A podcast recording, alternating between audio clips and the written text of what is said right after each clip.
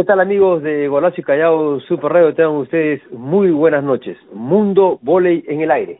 Junto a Iván Tuesta, hoy vamos a analizar el quehacer de voleibol internacional y nacional. Tenemos noticias importantes porque Perú ya ha sido confirmado como sede del Mundial Sub-17. Así que vamos a venir con Iván con todo, la, todo el análisis, los equipos participantes y también eh, vamos a ver el fixture de la Liga Nacional de este fin de semana, lo que ha pasado en Europa con las finales de las Copas Europeas y también lo que está sucediendo en nuestro país, en la ciudad de Tacna, básicamente, con el Campeonato Nacional Sub-13. Usted nos escucha por Spotify, por Google, por la www.radiocallao.com, por Amazon y por Apple Podcast. Ahí usted puede suscribirse gratuitamente. Iván, ¿cómo estás? Bienvenido, buenas noches.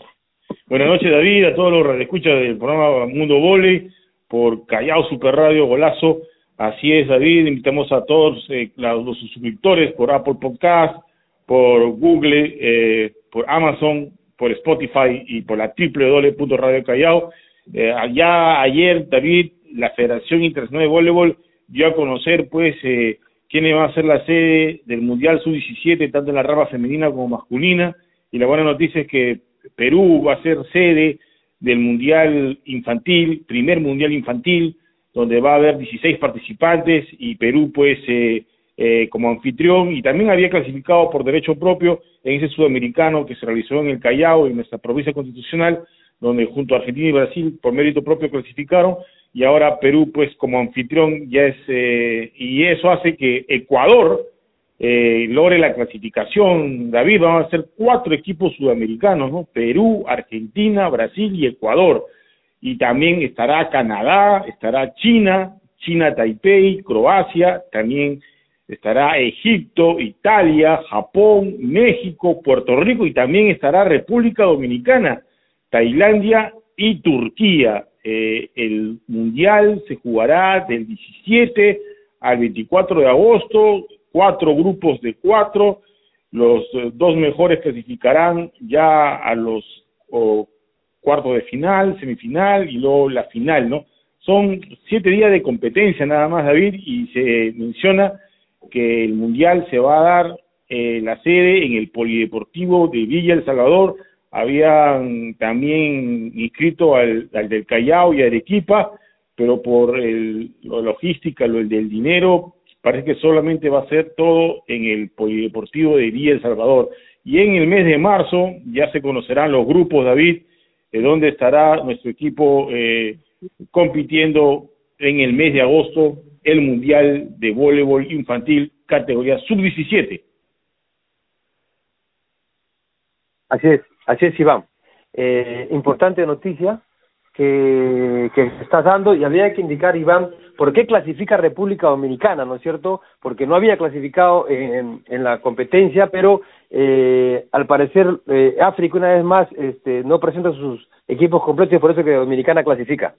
Sí, solamente Egipto, como he mencionado los equipos, solamente Egipto está, David, bueno, y República Dominicana, ¿no? Por el tema del ranking, ¿no? Eh, de, categorías promocionales, como un ranking de menores, juveniles, donde Dominicana siempre es protagonista, ¿no? Si bien no le fue, eh, no tuvo la participación eh, correcta para poder clasificar, pero ese, esta es una ayuda que tiene el equipo dominicano. Y recordar que Estados Unidos no está ni clasificado ni en la rama femenina ni masculina porque no participó en su continental. Así es. Y otro tema importante es que Ecuador, si no me equivoco, Iván, es primera vez que el voleibol ecuatoriano va a jugar un mundial de la categoría promocional. Si no me equivoco, creo que me corriges, pero bueno, eh, es bueno para el equipo ecuatoriano que presentó un buen equipo aquí en, en, en Lima en, en la eliminatoria no sé si le va a alcanzar el tiempo para prepararse porque eh, ellos han enterado recién que han, clasificado y lo que hay que sí eh, indicar, amigos oyentes del programa, Perú, ¿qué está haciendo en la parte deportiva? Hasta el día de hoy no tenemos entrenador oficializado, no tenemos eh, un plantel entrenando y el tiempo pasa, Iván. Tú acabas de dar las fechas, es eh, la segunda quincena de agosto el Mundial, el tiempo pasa volando y si no nos preparamos convenientemente, podemos ser organizadores en la parte de logística, podemos hacer un buen campeonato, pero en la parte deportiva esperemos que las cosas no nos vayan tan mal y después no estemos pasando vergüenza y después culpando a las atletas de una mala performance. Equipo que no entrena no gana. equipo que no se prepara no puede hacer una buena participación y creo que eh, la federación no sé hasta cuándo esté esperando, no sé hasta cuándo esté esperando para ya oficializar el técnico de la categoría eh, sub-17, no sabemos si va a ser el profesor Castillo o no, y convocar a las jugadoras para que se vayan preparando convenientemente para este mundial. Iván, así David. Sí. sí, así David, y la única competición oficial que tiene previo al mundial la selección infantil va a ser la Copa Panamericana que va a ser en Guatemala, eh, en el mes de julio el sexteto peruano va a participar previo con miras al, mundial, ¿no? Una preparación con miras al mundial. Y, bueno, tenemos eh, marzo, abril, mayo, junio, cuatro meses, eh, mientras ya los rivales directos, como por ejemplo Argentina, ya está jugando su, su liga, eh, la liga clara, la liga de acción del Club de Liga Argentina de Voleibol, con San Lorenzo, con Vélez Arfield, con River Plate, con Boca, con Gimnasia, y son partidos de con categorías mayores y, y eso son eso es lo que que, que vale pues eso es lo que da horas de vuelo rodaje y, y va va a llegar bien afinado este equipo argentino para esta Copa Panamericana sub-17 y también para el mundial que va a realizarse en el país. Y lamentablemente pues Perú se ha quedado. No no no tenemos eh, técnico tampoco eh, la preparación ya que tiene que oficializarse en este mes de marzo, David, ya que tiene que darse a conocer ya al seleccionador eh, de la unidad técnica de, mayores, eh, la categoría menor, juvenil, eh, infantil, porque el calendario ya se está oficializando y tenemos que cumplir y cumplir bien, porque somos sede y no queremos pasar papelones. Así es, eh, no solamente en lo deportivo, también en la parte logística hay que armar bien los, los eh, la estructura de trabajo. Hacer un mundial no es nada fácil, Iván, eh, esperemos que la federación pueda contar con la gente necesaria, ¿no es cierto?, en estadísticas, en, en, de gente de campo, que pueda trabajar convenientemente para que esta organización sea buena. Te lo digo por experiencia, nosotros hemos organizado mundiales, muchas copas eh, sudamericanas, panamericanas, y el trabajo es duro y hay que tener gente especializada para que pueda ser un, una, una gran organización y que Perú esté marcando eh, siempre eh, a nivel internacional uno de los mejores del mundo, y eso lo digo con orgullo, porque en la época que me tocó estar en la federación, la FIS nos mandó una carta de felicitación porque consideraban al Perú como uno de los mejores países del mundo en organización deportiva, ya que realizábamos eventos internacionales de, de grandes magnitudes y los únicos que nos superaban eran los asiáticos, porque valga verdad, Iván, los japoneses cuando hacen sus campeonatos hay que sacarse el sombrero, ¿no? Perú está eh, en, a nivel de Sudamérica muy por encima de Argentina y de Brasil y también por encima de los eh, países europeos. Eh, así que esperemos que no se baje la guardia, que ya se comience a trabajar convenientemente para que sea una buena organización y lo más importante, que nuestra selección comience a entrenar, Iván, porque si no van a entrenar, definitivamente creo que Perú no va a hacer una buena performance y también eso lleva al fracaso, porque si es eliminado en la primera ronda, la gente ya no acompaña mucho en, las tribunas y es conveniente que el equipo pueda hacer una buena presentación por el bien de nuestro voleibol. Y tú hablabas de Argentina, hablabas de Brasil, en el campeonato que clasifica Perú, tú veías la diferencia física de las argentinas y las brasileñas sobre las peruanas y ecuatorianas. Estamos hablando de un trabajo de, eh, de fuerza, un trabajo físico, entonces creo que Perú se está quedando en ese sentido y hemos desaprovechado valiosos seis, siete meses después de que se clasificó al Mundial y, no se ha podido trabajar de la manera conveniente para potenciar a jugadoras, como ejemplo, como la chica Galilea, ¿no? que es una chica eh, flaquita, que no tiene masa muscular, se ha desperdiciado siete meses y, y bueno, ella va eh, prácticamente eh, con la, en la mismo biotipo que tuvo hace el año pasado, lo va a mantener ahora. Entonces, esas cosas eh, dejan mucho que desear eh, repito, porque tú el tiempo que no trabajas es tiempo que no se recupere, Iván, porque los otros equipos también están trabajando. Así que esperemos, esperemos que la cosa se pueda resolver de la mejor manera por el bien de vuelo del peruano, Iván. Sí, pues porque es un evento de, de, de voleibol de, gran magnitud, ¿no?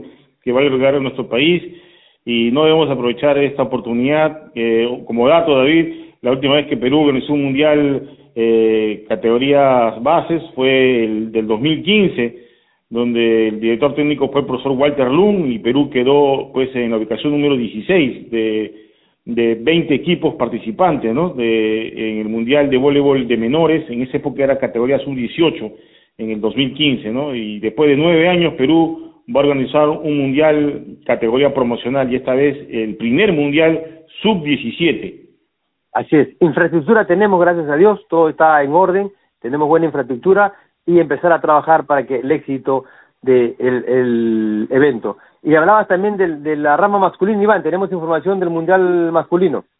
Sí, lo va a realizar Bulgaria y va a ser de la subsiguiente semana, del 24 al 31 de agosto. Son 16 equipos que han clasificado, Bulgaria como anfitrión, Argentina, Bélgica, Brasil, Chile, China, Taipei, Cuba, Egipto, Irán, Italia, Libia, México, Puerto Rico, España, Túnez y Uzbekistán. Aquí sí se respeta los tres equipos africanos porque son tres equipos de cada, de cada confederación, David. Son cinco confederaciones, son cinco por tres, quince, más el universal serían dieciséis. Aquí sí en lo masculino se ha, se ha cumplido, David, no como en el femenino que solamente Egipto es el, que está eh, participando en la rama femenina. Pero en el masculino sí, los equipos africanos sí son competitivos, David. Eh, el caso de Egipto y Túnez, ¿no? Túnez, eh, eh son equipos que siempre se están haciendo una buena competencia en, las categorías promocionales. No son, y, en mayores también, en mayores también son competitivos. Y la, parte de allá de, de, los árabes, todos son con Irán, con ellos son, hacen unas buenas competencias en el voleibol, así que no me llama la atención que la rama masculina estén participando y me alegra sobremanera que vayan los tres equipos africanos en la rama masculina, más no en la femenina, y es por eso que volvemos a informar la clasificación que le tocó a República Dominicana, ya que en África, en la rama femenina, solamente Egipto se va a hacer presente acá en, el Perú en el Mundial. Sí, David, y en Norseca, en masculino va a estar México, Puerto Rico y Cuba y en, el, en Sudamérica Brasil, Argentina y Chile, ¿no? Eh, son los clasificados para el Mundial que se va a realizar en Bulgaria, igual la misma tesitura, van a ser cuatro grupos de cuatro, luego se verá eh, los octavos de final, cuarto de final, semifinal y la gran final, ¿no? Eh, esa es la fórmula de competencia y en el mes de marzo también se conocerá los grupos y determinados ya el sorteo. Así es, ahí estaremos atentos qué serie. Normalmente, Iván, hay que decirlo, al equipo anfitrión le toca series accesibles porque eh, en ese sentido la Federación Internacional cuida que el anfitrión clasifique por lo menos a la segunda ronda por el bien del campeonato, ¿no? Eh, no nos pasó en el último mundial que organizó Perú, pero eh, normalmente se busca eso. Así que eh, Perú va a tener una serie accesible, pero bueno, entre comillas, ¿no es cierto? Si no estamos trabajando, no hay nada que sea todavía accesible. Bien, Iván, vamos con la complementar la información. Tenías información de lo que aconteció en Europa, tenemos las ligas europeas que están llegando a su parte final. Sí, David, tengo la información que desde el día de ayer comenzó a jugarse, eh, por ejemplo, la semifinal de vuelta entre el Chieri de Italia y el Paris Saint-Cloud de Francia y el Victoria eh, de visita del Chieri de Italia por 3 sets a 0.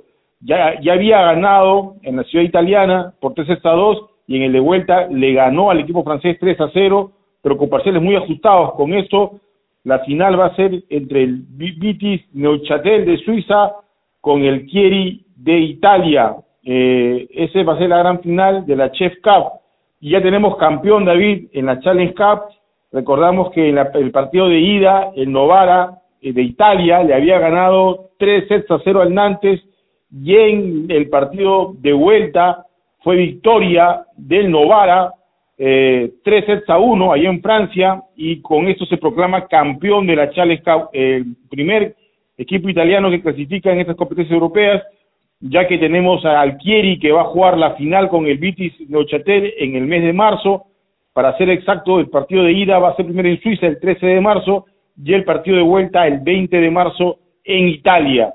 Y y en la, el, Europa Champions League, donde están los Bravos y, Bravos, equipos de, de, primera de primer orden, de la élite del, voleibol europeo y mundial, eh, el Exasivasi derrotó a, al Scandici un partidazo con gran actuación pues de la Serbia Tijana Boskovic, eh, fue victoria del equipo turco 3 sets a 2 el laureado club turco Exasivasi eh, y eh, ganó las dos llaves, tanto en la ida en Italia como en Turquía, y los dos partidos fueron a cinco sets, partidazos. Con esto, Exasivasi inscribe su nombre en las semifinales, y en la siguiente llave de cuarto de final, el Fenerbahce eh, derrotó al Stuttgart de Alemania por tres sets a uno. En, la ida había perdido por tres sets a dos, pero en la vuelta Fenerbahce eh, ganó tres sets a uno, clasificando a las semifinales. Y el día de hoy, el Conegliano derrotó a, pues, al tricampeón europeo, el Bakisban Telecom. Estambul lo dejó fuera de las semifinales y el, el, más laureado de Italia, el Conegliano, eh, ganó tanto en la ida y como en la vuelta por tres sets a uno. Con esto, Conegliano clasifica a las semifinales, al igual que el Milano de Paolo Egonu, o Egonu, eh, le derrota a Boudolani Los de Polonia en el partido de vuelta por 3 sets a 0, en la ida también había ganado 3 sets a 1. Con estas las semifinales será el 13 de marzo y Moco Conegliano en la ida jugará contra el Exasibasi y eh, en la vuelta el Exasibasi eh, con el Conegliano en Turquía y al día siguiente Milano de Italia ante el Fenerbahce en el ida y la vuelta Fenerbahce y Milano para conocer quiénes son los finalistas de esta European Champions League de voleibol femenino. David, eh, el calendario va a ser ya en el mes de marzo, el 13 de marzo y el 20, los partidos de ida y de vuelta de estas dos grandes semifinales del voleibol europeo. O sea, dos equipos italianos y dos clubes turcos en esta European Champions League femenina. Eso habla del dominio total de los clubes italianos y clubes turcos. Ya lo han demostrado los italianos con el Novara siendo campeón en la Challenge Cup y el Chieri que tiene que demostrarlo porque es inmensamente favorito para eh, derrotar en, la final de la Chess Cup ante el equipo del Vitis Neuchâtel de Suiza, que es un equipo nuevo, un nuevo, pero está compitiendo y, ya ha llegado a la gran final como sorpresa. Así es. Eh, creo que la competencia en Europa es muy, eh, muy importante, como yo lo comentaba en programas anteriores, la cantidad de partidos que juegan eh, los equipos europeos hace que el nivel sea muy alto, ¿no? A nivel de Sudamérica, que nuestro sudamericano dura cuatro días y ahí se acaba. Y básicamente son brasileños los que juegan la final porque ni Perú, ni Argentina, ni cualquier otro equipo de Sudamérica da competencia. Así es que esa es la gran diferencia y por eso también hablábamos de que el equipo, eh, los equipos brasileños habían decaído en su accionar, ya que eh, Europa lleva mucha ventaja por competencia y también los equipos asiáticos. Vamos a dar información del medio local. Eh, Iván, se está jugando en Tacna el campeonato sub-13. Vamos a dar los resultados. Atención, el 25 de febrero por la Serie A, Baño del Inca ganó 2 a 1 a Surco, 27-25, 19-25 y 19 a 17. Partido reñido. Paucarpata perdió 2 a 0 ante Punchana, 25-18, 25-23. Y por la Serie B, el equipo de Tacna ganó 2 a 0 a Huancayo, 25-22, 25-22. Y Santa Ana, 2 a 1 a Morales, 21-25, 25-16 y 15-13. El día de ayer, 27 de febrero, por la Serie B, Santa Ana 2, Huancayo 0, 28-26, 26-24. Lima 2, Baños del Inca 1, 16-25, 25-18, 15-9. Eh, por la serie eh, A también Paucarpata perdió ante Surco 2 a 0, eh, 25-19, 25 a 19 y Tacna cayó 2-1 ante Morales 25 a 27 25 16 25 y 15 a 10 el día de, eh, de ayer eh, 28 se han jugado cuatro partidos. Por la Serie A Punchana cayó 2-0 ante Surco 25-23, 25-23. Huancayo cayó ante Morales 2 a 0, 25-22, 25-15. Ocarpata 2, Lima 0. Lima está mal en este campeonato, 25-21, 25-11. Santa Ana 2, Tacna 1, 25-16, 17-25, 15-8. El día de hoy en la mañana se han jugado dos partidos eh, en la ciudad de Tacna, donde Punchana le ganó a Lima 2 a 1 eh, perdió primero a 19, ganó 25 a 18, 16 a 14. Y Pau Carpata derrotó a Baño del Inca 2 a 0, 25 a 19 y 25 a 18. Con esta información, atención, eh, Surco está primero con 7, Punchana tiene 6, es, eh, y Pau Carpata 6, Baño del Inca 3, Lima 2. en la serie eh, en la serie en la serie B Santa Ana que es la sorpresa tiene siete Morales seis Tacna cinco Huancayo cero esto se está jugando ahorita en, en la esta serie está jugando en en la ciudad de, de, Tacna y me acaban de informar que Surco ha derrotado a Lima 2 a 0 y con esto clasificó. Surco ha hecho ya, eh, está puntero eh, Surco en la Serie A y vamos a esperar qué pasa entre Paucarpata y Punchana para ver quién es el segundo clasificado. Y repito, se está jugando en estos momentos en la ciudad de Tacna la otra serie. Eh, eh, le podemos indicar que iban a, jugar eh, Baño del Inca con Punchana, eh, el Lima con Surco, nos, nos dicen que acaba de ganar el, el equipo de Surco.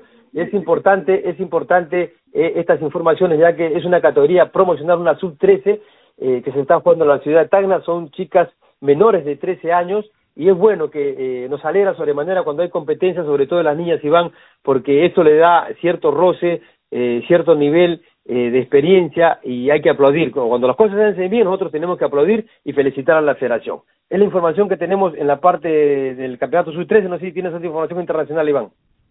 Eh, sí, David. Quería eh, complementar la información que había dado al inicio de la selección argentina eh, infantil que se está preparando pues para el mundial que se va a realizar en el Perú y este este fin de semana ha tenido participación ante River Plate, perdió 3 a 0 y perdió ante Banco Provincia eh, de Buenos Aires por 3 a 0. Eh, el Club Sonder le ganó al Náutico Avellaneda por 3 a 2, el Club San José 3 a 2 a Villadora, ese de Córdoba, Argentina, Ferrocarril Oeste le ganó 3 a 0 a Universidad La Matanza y Vélez Arfil derrotó también a la selección argentina por 3 a 0, o sea, son tres partidos que ha jugado este fin de semana la selección argentina de voleibol infantil. Qué, qué, qué buena preparación. River 3, Banco de Provincia eh, de La Plata 1, eh, el CEF número 5 le ganó 3 a 0 a Tucumán de Gimnasia, el Boca Juniors 3 a 0 a San Lorenzo y el Estudiantes de La Plata 3 sets a 0 a Gimnasia Esgrima de La Plata. Y en la fecha 6, mañana empieza con los partidos San Lorenzo, Vélez Arfil, Estudiantes de La Plata, Club San José, Gimnasia Esgrima de La Plata con Villadora, el CES número 5 con Ferrocarril Oeste, el Tucumán de Gimnasia con la Universidad La Matanza, Boca Juniors enfrentará a 7 de la noche hora argentina con la selección Argentina que fue campeona sudamericana en, en, la categoría infantil. El día sábado 2, el Club Sonder con el Banco Provincia de La Plata, el Náutico Avellaneda contra el River Plate, Boca Juniors con Vélez Arfield, San Lorenzo ante la selección argentina, Gimnasia Grima La Plata con el Club San José, Estudiante de La Plata con Villadora, el Club Sonder, ya el esto es la fecha del domingo con River Plate, Náutica Aveñadera con Banco Provincia de La Plata, Tucumán de Gimnasia ante Ferrocarril Oeste y el CEF número 5 ante la Universidad La Matanza es la programación de la fecha número 6 de la Liga Argentina de Voleibol, David. Así es, Iván, y como dices tú, Argentina está haciendo una preparación porque va, eh, va a llegar con 25 o 20 partidos eh, Exacto eh, de preparación, sin contar que de repente va a jugar Copa Panamericana o va a tener alguna alguna participación en algún evento internacional. Entonces, esto habla claramente que el equipo de Argentina va a venir mucho, mucho mejor que el que estuvo acá en Lima. Y el que estuvo en Lima me dio una grata impresión porque son jugadoras de buen biotipo, bien preparaditas, ni qué decir de Brasil, que también creo que se está preparando convenientemente, ¿no? Así que eh, esa es la gran diferencia, por eso nosotros remarcábamos que hasta cuándo va a esperar la federación que nuestra selección comience a trabajar. Esperemos que ya después que sea que se ha oficializado a Perú como organizador del máximo evento de la categoría, que va a ser en Villa El Salvador la sede, sede única, ya se descartó el Callao y Arequipa, esperemos que nuestra selección comience ya los trabajos respectivos y no perder más tiempo para que tenga una preparación, digamos, una buena preparación para tener una presentación digna, ya que somos locales en este mundial. Iván, vamos a recordar la fecha que tenemos este fin de semana en la Liga Nacional Superior de Voleibol, que ha entrado a la parte final del octogonal, el día sábado 2 de marzo a las 3 de la tarde va a jugar la Universidad San Martín, el puntero del evento, ante Rebasa Costa, un partido que San Martín debería ganar porque creo que es superior en plantel y en juego sobre Rebasa Costa, que cambió de técnico y que, si bien es cierto, ha tenido una victoria en última, la última fecha, pero que no da todavía la talla que debería, porque Rebasa Costa también tiene buenas jugadoras. Y el partido de fondo, un partido parejito, donde Círculo Esportivo y también va a jugar ante Universidad de Deportes. Este partido sí va a ser parejo, Iván. Eh, no me animaría a dar un ganador, porque Círculo ha mejorado y la U también está haciendo buenas presentaciones. ¿no? Y el día domingo, 3 de la tarde, Soan ante Géminis. Géminis es ligeramente superior, pero la verdad que a veces Géminis se va de los partidos y Soan que eh, viene una derrota complicada ante Rebasa, podría hacerle pelea y de repente alzarse con el triunfo este domingo. Y en el plato, en el plato fuerte del fin de semana, 5 y 30 de la tarde, Alianza Lima va a enfrentar a Regatas Lima. Creo que ahí es el partido de la semana, Iván, un partido parejo, eh, no hay favoritos, Regatas ha mejorado en las últimas presentaciones, Alianza tiene un plantero, vamos a ver si Alianza ya puede recuperar a su extranjera que estaba lesionada, Iván. Sí, eh, Sara Cruz, la otra punta receptora, pero lo ha hecho bien eh, eh, Aisa que también viene recuperándose de la lesión, al igual que eh, Isabela Sánchez, que eh, ya es titular indiscutible en el equipo blanqueazul, y bueno, la Maeva Orle, que es la mayor anotadora de Alianza Lima y una de las mejores del campeonato, y bueno, la experiencia pues, de Caribe y Yescas, es importante eh, que ese partido tiene que jugar las, eh, las más experimentadas, tanto en, Alianza y Regatas, un partido que me huele que va a terminar a cinco sets eh, y de pronóstico reservado, David. Así es, va a ser un bonito partido para verlo. Eh, el domingo, eh, 5 y 30 de la tarde en el Polideportivo de Villa El Sábado. ¿Cómo está la tabla de posiciones? La tabla de posiciones está con la Universidad San Martín de Porres puntero con 11 puntos. Recordemos que tiene una unificación de dos por haber quedado primero en la etapa en la primera etapa del evento. Alianza Lima con 10 también tiene una bonificación de un punto, tercero Regatas Lima con ocho, ese duelo va a ser importante para ver quién ocupa la segunda plaza, eh, en el cuarto lugar Universitario con tres, Rebasa Costa quinto con tres, Géminis sexto con tres, séptimo Suban con uno y Círculo no ha puntuado, todavía tiene cero puntos, repito, Círculo enfrenta al Universitario, posibilidad de pueda ganar y el partido entre Lance y Regatas va a definir quién puede quedar segundo en esta parte del campeonato. Recordemos que según las bases del campeonato, los cruces son primero con octavo, segundo con séptimo, tercero con sexto y cuarto con quinto serán los playoffs para definir la Liga Nacional de Voleibol en nuestro país. ¿Algo más para comentar, Iván, o si no, tu despedida? Sí, David, eh, eh, quisiera eh, eh, informar lo que eh, lo que me ha enviado el profesor Mauro Marachulo eh, da buena suerte a Perú y está honrado de haber sido haber sido nombrado pues por por los hinchas y también porque la federación lo, llamó, pero el directorio desestimó la posibilidad de que Mauro sea el técnico de la selección peruana. Seguro ya te, habrá otras opciones, eh, David, ya en mes de marzo conoceremos quién es el técnico, por ahí se habla que Mauro Gallegos, eh, Mario Gallegos de San Lorenzo, sea el entrenador de la, de la selección peruana. No sé que si es por tema económico, capaz Horacio Bastí, Luca Cristofani, que son también los boceados, David, eh, por parte de la Federación Peruana de Voleibol. Ya Mauro Marachulo ha sido descartado por, la, por el directorio. Con esto ya me pongo punto final en mi participación y bendiciones, David. Gracias, Iván. Yo creo que también este Cristófano va a ser descartado porque yo creo que es por parte económica y son técnicos que tienen ciertas pretensiones económicas y la federación no está no está en posibilidad. Así que vamos a esperar en los siguientes días cuál va a ser la información que nos brinde la federación sobre el nuevo técnico de la selección peruana. Ponemos punto final al programa el día de hoy. Usted nos escuchó por Spotify a nivel mundial, por Google, por la www.radiocuidado.com, por Amazon y por Apple Podcast, donde usted puede suscribirse gratuitamente. Gracias por la atención prestada. Tengan ustedes muy buenas noches y que Dios los bendiga.